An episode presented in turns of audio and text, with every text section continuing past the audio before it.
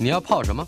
要泡茶、泡咖啡，可不要泡沫经济；要泡泡糖、泡泡澡，可不要梦想成泡影；要泡菜、泡饭、泡妞、泡书本，就不要政治人物跟咱们穷泡蘑菇。不管泡什么，张大春和你一起泡新闻。台北 FM 九八点一 News 九八九八新闻台。呃，今天我们的单元是主题馆，访问的是被誉为在新闻界卧底的鬼才作家李同豪。二十九岁的时候，呃，带着盗版的核定本的《书剑恩仇录》和《射雕英雄传》，呃，和他的旅伴一同踏上了丝路分手之旅。回来就写成了《丝路分手旅行》这本书，经过十七年之后，又重新呃出版。李同豪带来了这个旅行文集，还有新的一本书《不在场证明》。说你是旅游记者，嗯，我觉得也缩减了你的这个工作范围了。你的职场生涯换算起来有九十七次旅行，造访过七十八个城市，并且去过四十三个国家。这个即使放到一个专业的旅行人身上，也是一个可观的记录。新书不在场证明。呃，结集了嗯部分刊登在一周刊旅游专栏的《天地任我行》，以及《自由时报》的一部分文章，呃，有三十一段旅程。今天我们就是邀请到记者，也是作家的李同豪，要来谈的，正是今天才成双上市的新书。呃，当然我们还特别强调十七年前的丝路分手旅行，以及新书不在场证明。呃，我们先从哪一本说起？我我我我刚刚在发呆，因为我突然想到，我小时候会看大春老师的《谈笑书生》跟《纵横书海》。嗯，你是少极少数还还记得，还能够跟我在谈那那个节目的人？对，那那是一九九二左右吧？对，那是一种养成吧。我觉得就是对一个喜欢读书，然后在在南部，我我是台南，反正反正我觉得。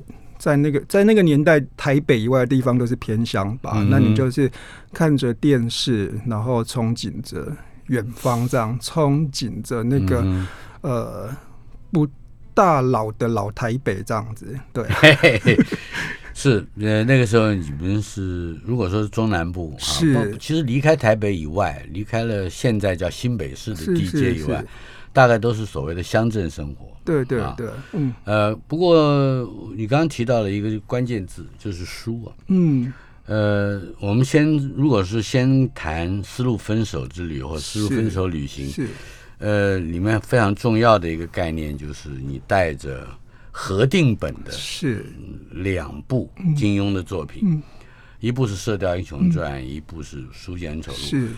先说说这两本书跟你的分手旅行之间的关系。应该这这必须要讲它的前提，就是我零二年到零五年在中国读书，在复旦大学读书。然后之所以会想去中国，我觉得那个是第一波台湾的中国热吧。你看什么陈文茜的节目啦，或是什么东西，就觉得那好像是留着奶与蜜的城市这样。可是你就会觉得你。听别人怎么讲，你不如自己去看一趟这样子。所以，既然应该是硕二要升硕三的那一个夏天，确实的日期就呃，这个年份就是二零零五。对对对，大概就是那个时候，应该是反正你你你你硕三就是要写写论文啦，对。然后他就是有一个夏天的空档，然后其实是我在台北还有一个工作，就是一个出版社，他其实供给我。就是生活费，从书里面看是蛮拮据的生活费，但也还好。其实我是觉得可以过得蛮从容的。那他其实要我做，就无非就是去找作者的稿子，嗯，然后去找翻译，然后去去组稿、去邀稿什么的。但其实是。是它等于是一个出版活动，或者说是一个出版作业，是是吧？是，对。他就有一有一群是嗯中国人大的作家，就是你你你时不时也是要去北京或是去哪里去邀稿什么的。是的，这有时候你会觉得，哎，你你没有产值，你这个月没有产值，然后你你我好像最近没有在做什么事，想说，那你是不是得要做一点什么呢？你还业绩？对对，你有点交代，那你就跟你台北的主管们就说。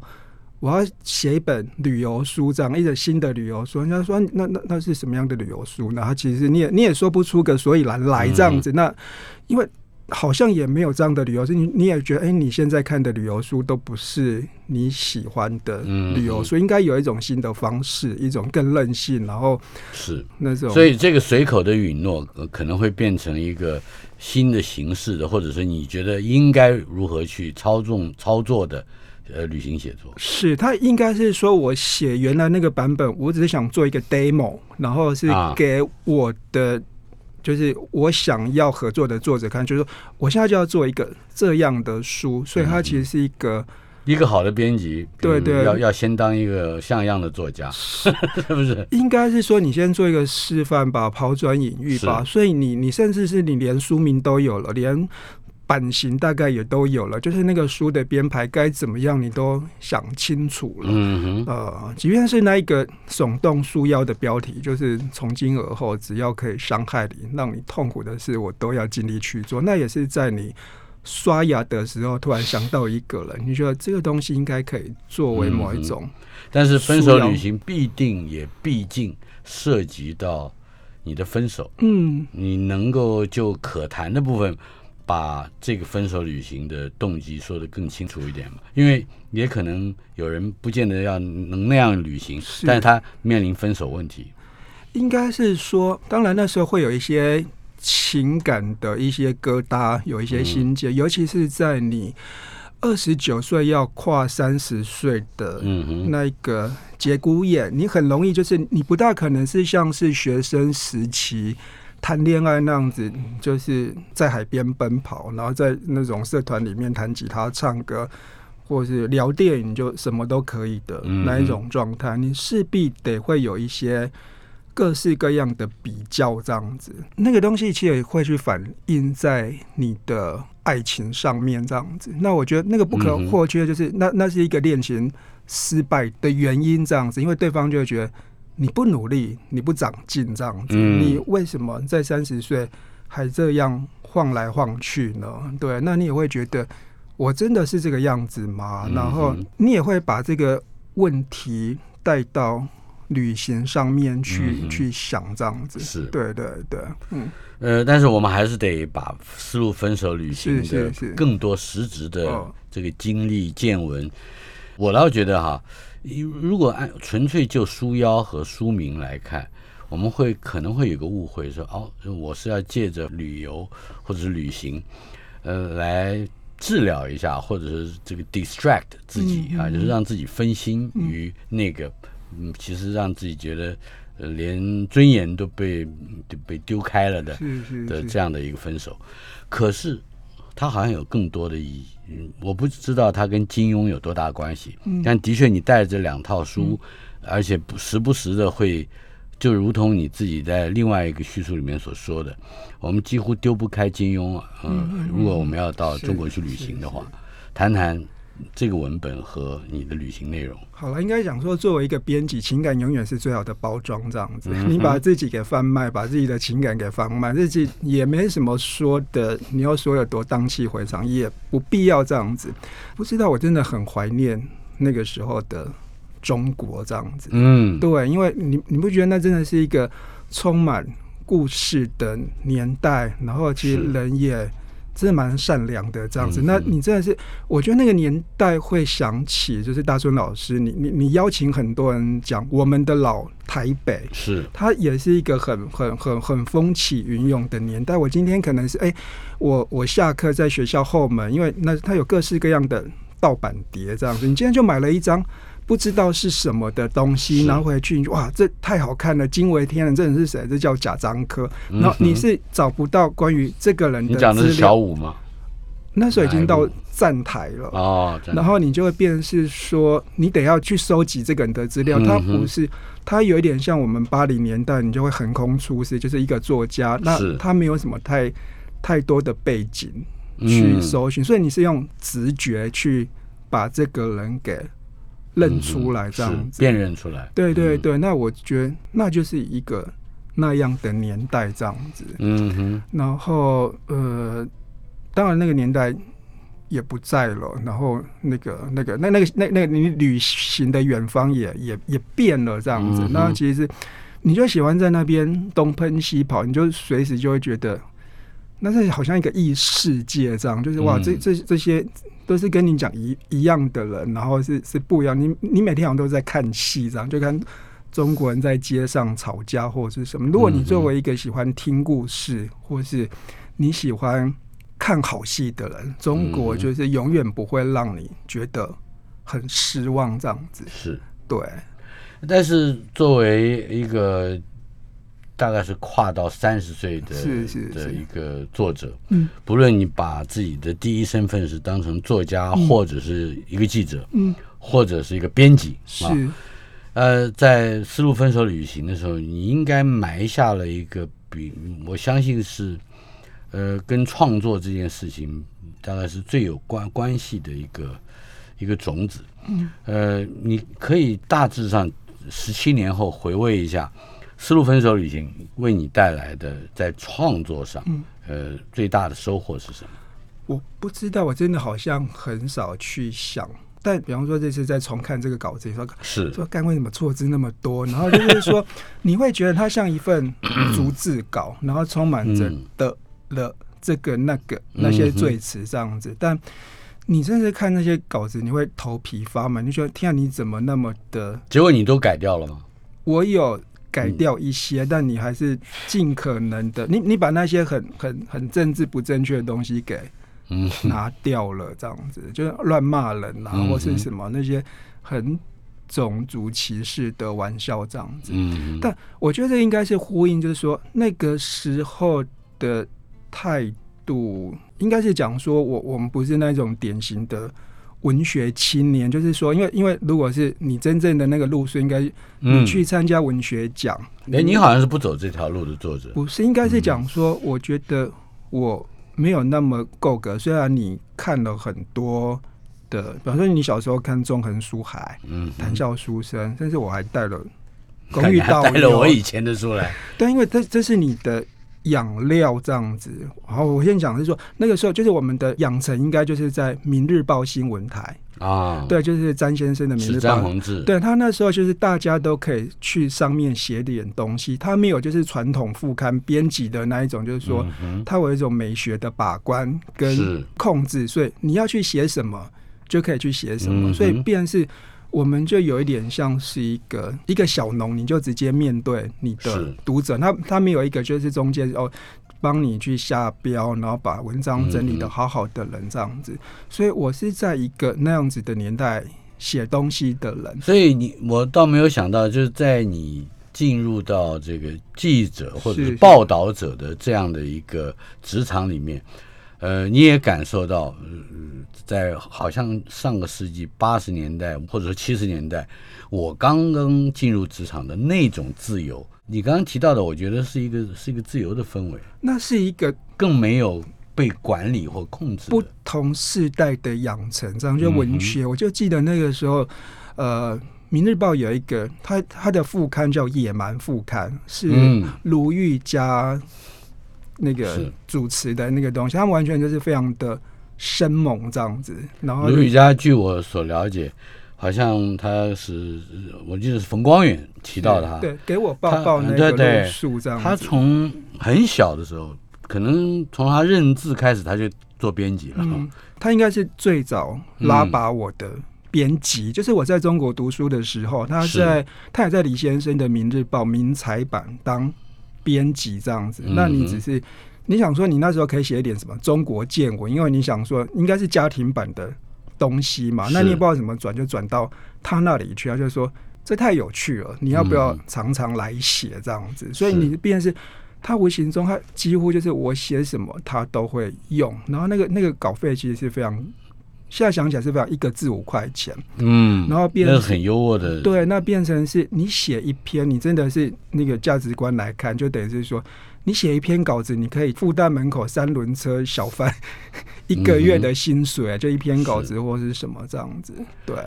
明彩版的，嗯，倒是原来没有想到的哈，呃，这这些稿子包括了一些小人物的生活记录，或者是。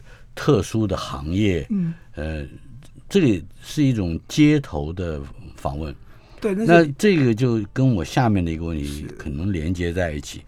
不在场证明这本书，也就是今年新出版的这本旅游的书，好像是在这个一周刊、苹果日报这样的一个环境里面被养出来的。是是，谈谈黎智英，好吧？就是好，反正很快讲，我大概就零六年回到台湾来，因为其实是虽然我还蛮喜欢中国，因为你就觉得你可以看很多，就用很便宜的钱去。去买到很多很好的书，那其实很接近台湾，不是有一阵子是六一二大限，然后是大限之前，对它有一种太阳城影碟的那个东西，它其实是一个全民渴望知识的年代，他想要既有知识可以去翻身这样子。那你后来发现，其实你的同学们，他有在在复旦的同学，他有变成 Match.com 的创始人，嗯，或者是什么，反正就是或者辨别某某乡的。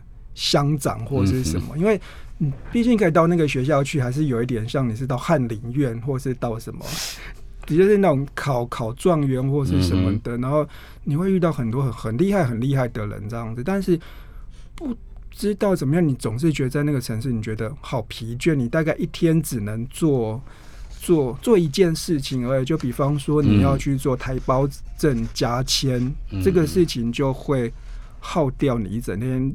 就变是每天在那边，你就觉得好累的感觉。再加上那时候刚好是遇到要世博嘛，它整个城市就像是一个大工地，就起了天翻地覆的改变。你永远它就是施工中，每个地方都在施工。对对对，然后就想说，反正回来，因为我毕竟还是有台北出版社的这一个这一个身份嘛。对对对，你也没有像，因为有些同学他们就是更更。不管这些，他就可以在那边就是宏图大展或者是什么的。那你还是得回来出版社。所以也有在跟你同时去的时候的一一些年轻人，就的确就在那里扎根了，是吧？是是是。但是你选择回来，对我我好像是旅行是可以走很远很远的人，可是你知道很明白，就是说你还是要回家的那个人这样子。所以你还是有一个自己不管走到，你还是会带着心里面那个。小小的房间，就是不管是你在在复旦的那个宿舍啦，或是你你你你后来旅行，你不管是住在什么，就是异地的旅馆，你会把它布置成有一种我是在家的感觉，这样子。是。对，然后反正你就回来了，回来就回那个出版社工作。那回来就出了《丝路分手旅行》嘛，那也很快的。那我记得他是五月初、五月六月初，反正你就半个月把它写好，然后半个月就出版。你会觉得那时候真的是。等于一个月把编写任务都完成。对，你会觉得那时候写字真的是一件好容易的事情，不像现在不是叶老板要写一张明信片，我写半个月写不出来。但你也觉得，哎，出版好像是你一个你可以待下去的地方，这样子。那后来公司就倒掉了，这样子。嗯。然后你就被哎，刚好就是知道苹果日报有缺额，你就过去了，这样子就开始在做娱乐版的编辑，这样子。是。对你就是。木瓜侠嘛，就是在下标下那些，反正你就就是用一些鲁波豚浪啦，或什么东西去下各式各样很香艳猎奇，很像中学生荷尔蒙满到喉头来看待这个世界的方式，这样子。对，就如果我们要讲李先生，我觉得那是他的一个面相，这样子非常粗鄙，然后非常。接地气的一个，掌握市场也非常的精准。对对对，就是他不扮高深嘛，然后就是只求传真这样子。我觉得那个那个训练是有的，就是你是得要是具备某一种可以跟大众沟通的嗯能力这样子。是，那所以便你写东西其实有点自觉，这是要给人。读的这样子，嗯对你，你不会就是把自己就是关在象牙塔里，那你不知道写到就是哪哪哪哪个城市里面去了。不过现在说了半天，你还没有提到黎智英如何去资助啊，或者说资助，呃，资源或者是提供资源，让你能够出版嗯的第二本书。是，呃，稍后片刻我们再回来。台北 FM 九八点一 News 九八九八新闻台主题馆访问的是作者也是记者李同豪。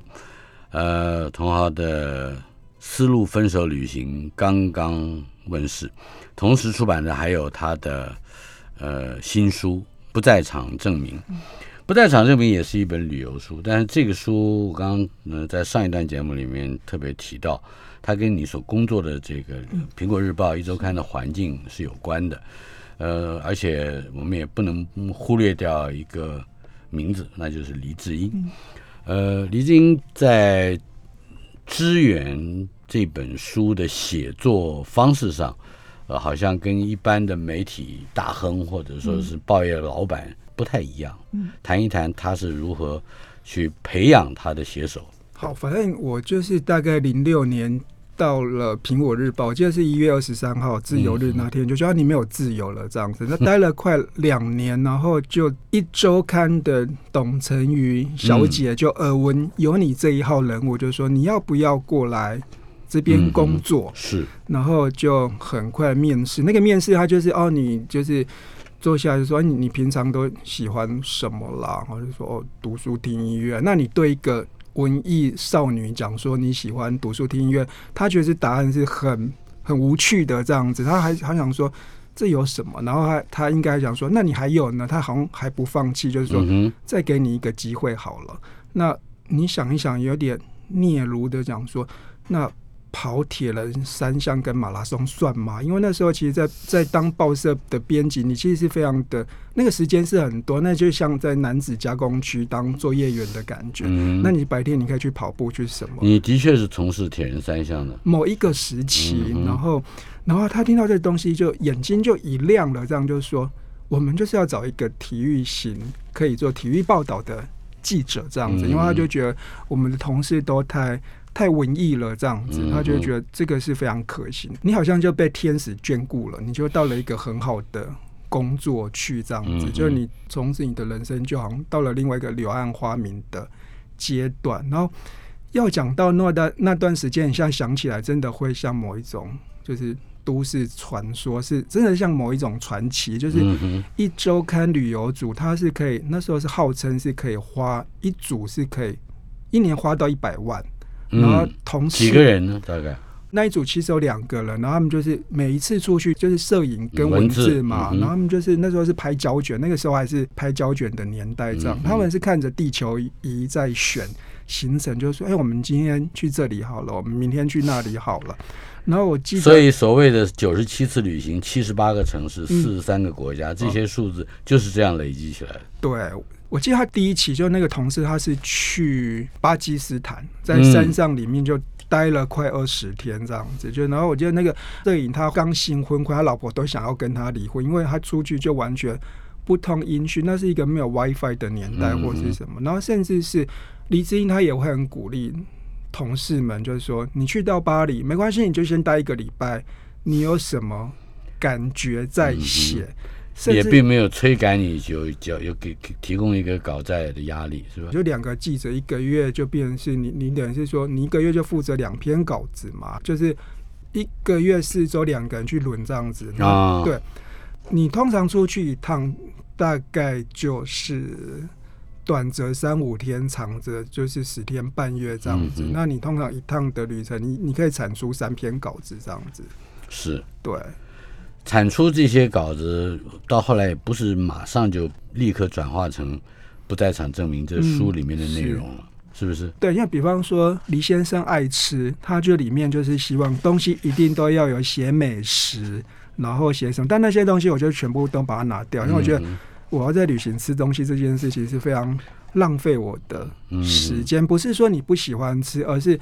我没有办法写出他要这一种，你坐下来像一个饕客一样豪整一下的去吃一顿饭，因为那个东西你不可避免，你都要附带照片。那个那个旅行你一定要带很漂亮的照片回来给读者看。那有时候你把那个菜拍拍冷了或什么东西，应该就没有食欲这样。是对哦，你要讲起说那个时候他们是为了要拍一张很好的照片，是可以去租直升机。嗯，就比方说他去一个玉林，那是一个没有空拍机的是没有年代，然后他们是可以为了这个，就是可以租呃直升机。对，就是比方说你去纽西兰去哪里，还是去一个什么地方，就一定是就是有那种旅游是有那一种，就是那种行程，就是我带你搭小飞机观光的那一种。那那种他们就是需要那样子的视角拍一张很好的照片，等于说他是很不惜工本的。他在办那个杂志，他什么都是要用到最好的，他就是要用。最好的人，然后用最好的。这个是黎智英对对有心去从从事的。他虽然他有非常他礼俗的一面，这样，可是他也有他非常他想要接近文人雅士、附庸风雅的那个。他有他在文章上有讲究的这个格调了。对对对，然后。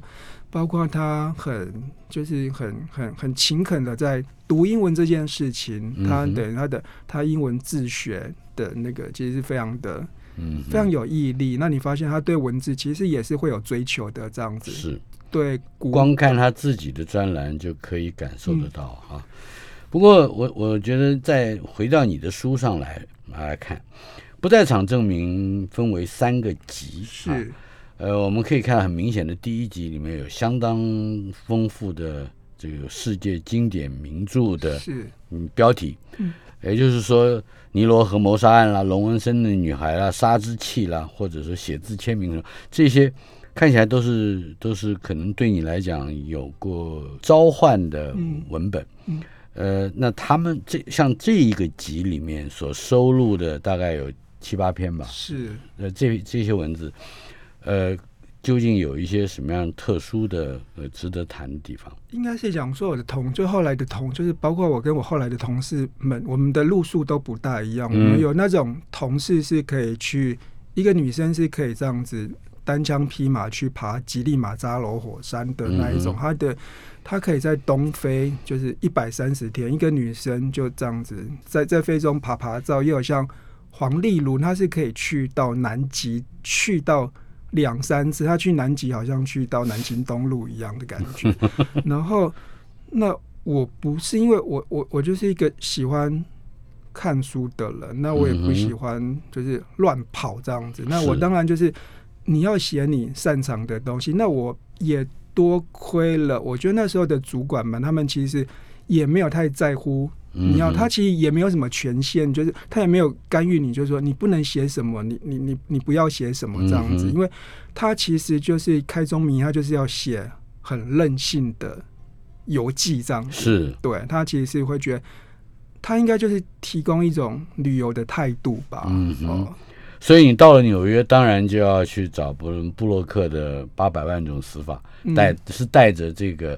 不管是说心情也好，或者是带着文本也好，嗯，同样的，到了布莱登，你就是布莱登棒棒糖；是到了这个斯德哥尔摩，就是龙纹身的。那应该讲说，那就是你自己比较古怪的嗜好吧？因为你真的就是会，你反而你不大喜欢看，因为你那时候你可以参考，因为那毕竟还不是像一个现在有所谓。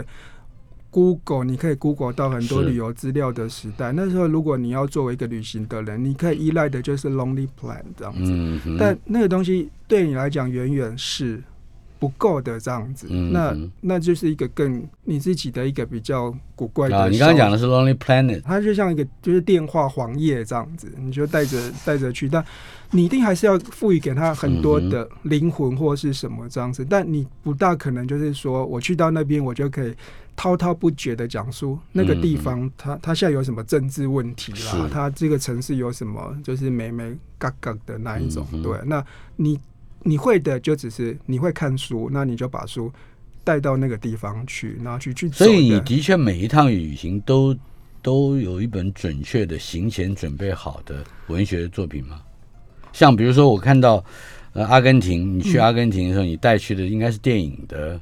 对对，电影的回忆这样子，应该讲，也就是王家卫的，是应该讲说好，这这这件事情就是，与其讲我喜欢旅行，而不如去讲说我喜欢在那个旅行的状态，因为你就是不在三界中跳跳跳出五行外这样子，因为你跟办公室的人际关系一点关系都没有了，那你要想，那是一个没有网络的年代。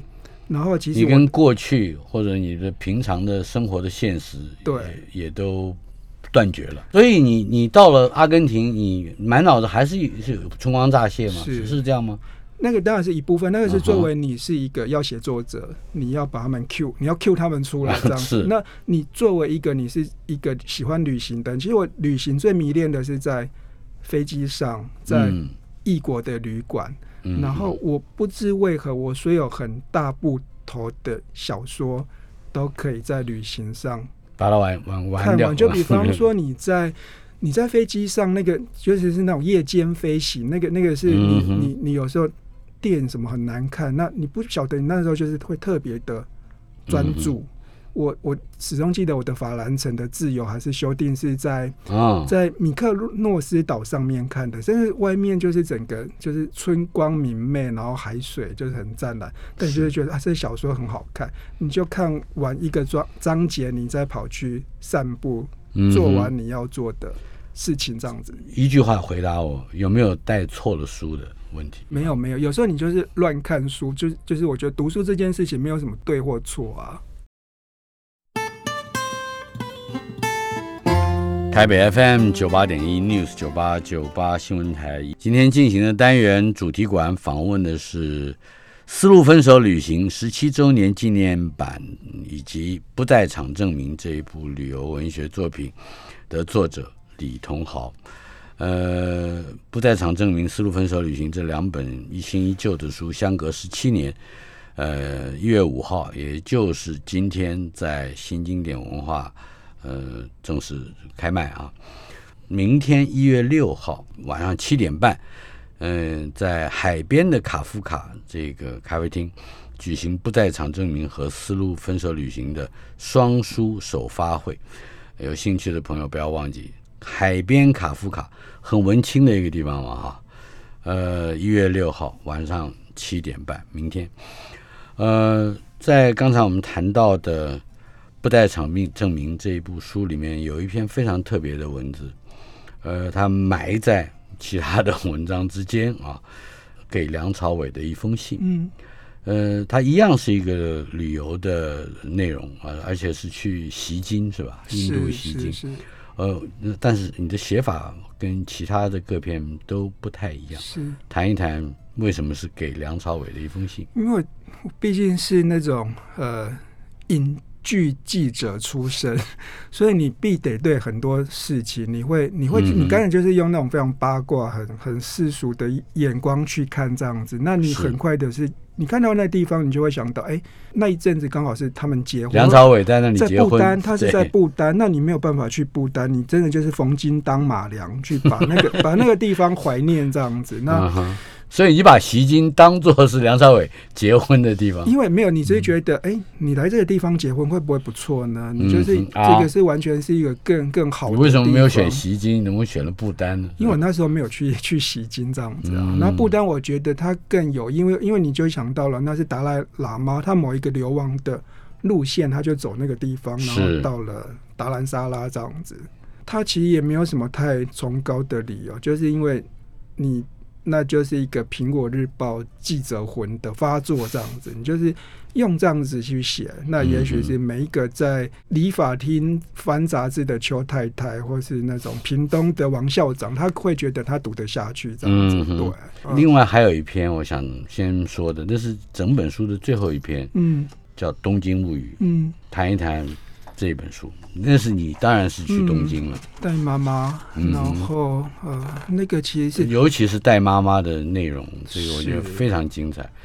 应该是讲说，哦，你其实你当记者之前，你你当旅游记者，你觉得那就是你人生，你就会觉得。你这前些日子应该有烧好香，然后都有扶老太太过马路，而且可能一个礼拜扶八次，你才会有这样好的福报这样子。然后其实是你，你其实人生也不做任何他想，但是你也觉得没有出书的必要。为什么有有些人是说你为什么要出书呢？因为我就觉得你在李老板的麾下，你完全是可以安居乐业，你干嘛要去面对流水一样无情的阅读市场呢？然后最后面其实是因为。哦，我之所以后来就你有拿拿两个小说的比赛的奖项嘛，那是因为就我爸那时候身体不好，嗯，那你会觉得你好像得要做一点什么，让他觉得有一点光耀门楣的感觉，或者是让他放心。对对对，你那那你会觉得啊，那他也觉得哎，你你到底在干嘛？每天都在外面晃来晃去，就是当旅游记者好吗，或者是什么的？那你你去参加一个比赛好了，他也许你可以蒙到一个什么东西这样，然后你就那个。非杀人小说，就我刚刚跟你讲，就是我得益于光遇导游，写出一本小说来，写出一篇小说来，然后就得了一个名次这样子。然后后来就，反正后来爸爸也不在了嘛，那你就会觉得那个那个家庭的关系就变很有趣，就是那个伦常是变了。你你妈妈好像变成是跟你妹妹一样，她是什么东西？她她，我觉得她就迅速的退化。然后她她原来是一个那种什么狮子会会长的女人，这样子是呼风唤雨，然后就突然老得很快这样子。那你也觉得那就是你的责任这样子啦。然后就是她就变成你晚年的旅伴这样。当你不跑旅游的时候，那你想出国的话，嗯，那又要带人去，那找带妈妈去这样子。对，那其实就是记录。那一些心，当然你也不肯，你去那边就是什么那种什么黄香温席桂炉，就是什么羔羊桂炉。今天当然是跟妈妈出去这件事情，你也很可能变成那种东方快车谋杀，你罗河谋杀，你一定就是会被妈妈给气到或是什么东西这样子啦。那其实是你就把那些心情都给写下来这样子。那是这个形式啊，就是我说你出版所谓的不在场证明的这个形式。呃，又和我们所熟知的一般的旅游文学或者是介绍观光指南吧，包括《Lonely Planet》在内，都很不同。那你自己的看法就是说，如是如何在编辑成或者说编写成呃这样一个形式，来脱离原先的所谓的旅游记者的写作？这个中间的差异是什么？应该是讲说，呃，你出这个书，其实你也没有什么太大的心愿，就是因为就是这个多事之秋，你也不知道你的前东家会不会被谁买走，然后这个稿子会不会可以有再出土的机会？机会。然后既然是因为叶老板其实五年前就帮我把这一批稿子都给赎回来了，但你还想说，好像那个合约快到了，现在不出就没得出了。那你想说现在？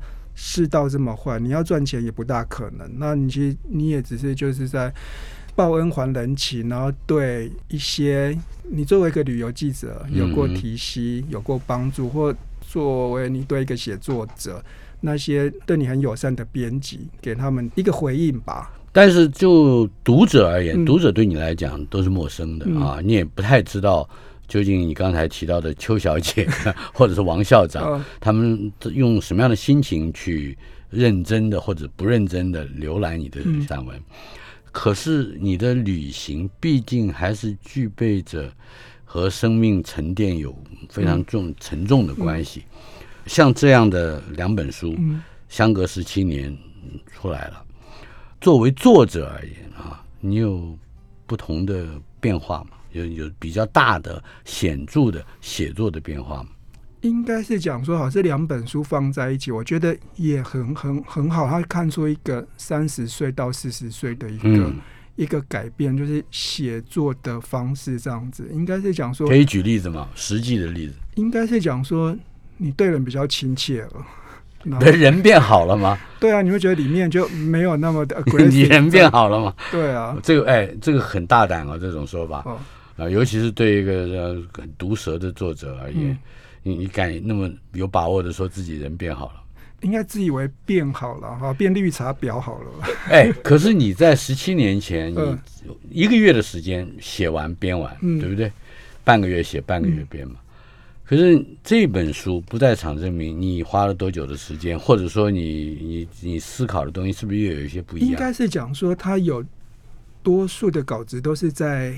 在杂志上面，那其实我也是写的很快，因为那个东西其实，因为你你真的是很很真心真意的在旅行，甚至有时候你回来，你你在坐飞机从然后长途飞行，然后你回到台湾你就写完了，嗯，的那种感觉，因为你真的是很很喜欢那个东西，这样，那反而你在讲说，所以你的旅游写作跟你的旅游是有的时候可能是同时对对对对对，因为那个其实它节奏也非常的快，它其实是。有时候是你回来你要交稿，但你要就是你你要应付下一个旅程，所以有有时候你你可能在你在北极圈写那个兰卡威的稿子，然后那个那个时序是很很错乱，它其实某种程度它其实是。节奏也会快到你会有点有点受不了的程度，这样子。但是我很特别的一个经验，我必须跟你分享，就是我很少读别人的散文型，尤其是你有一个现实环境作为一个参考指标的时候，我很少读到像像像读到你的文章这样，在不重要的细节上有极深刻的印象。比方说你在埃及。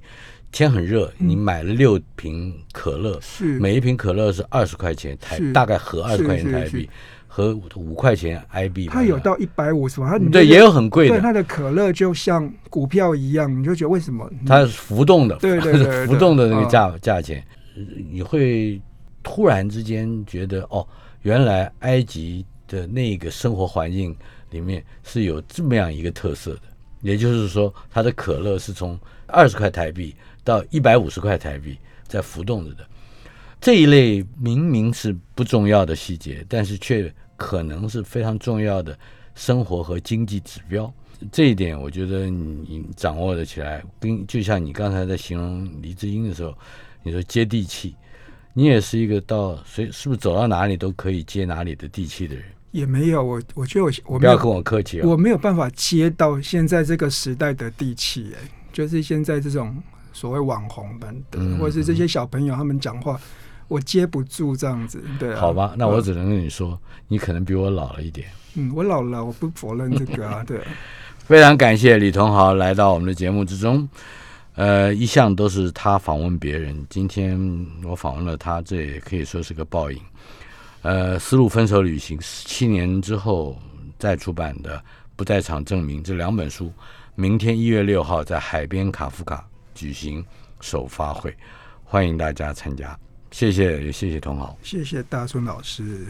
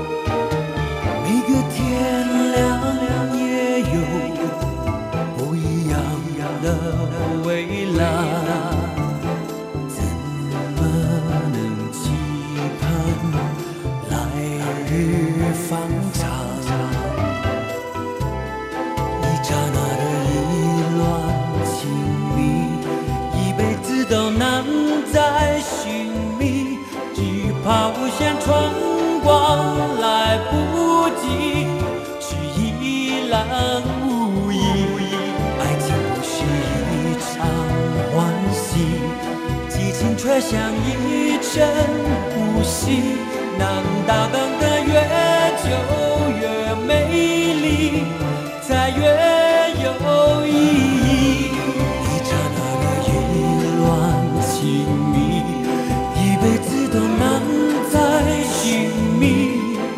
怕无限春光来不及，只依然无意。爱情是一场欢喜，激情却像一阵呼吸。莫非等到下一个世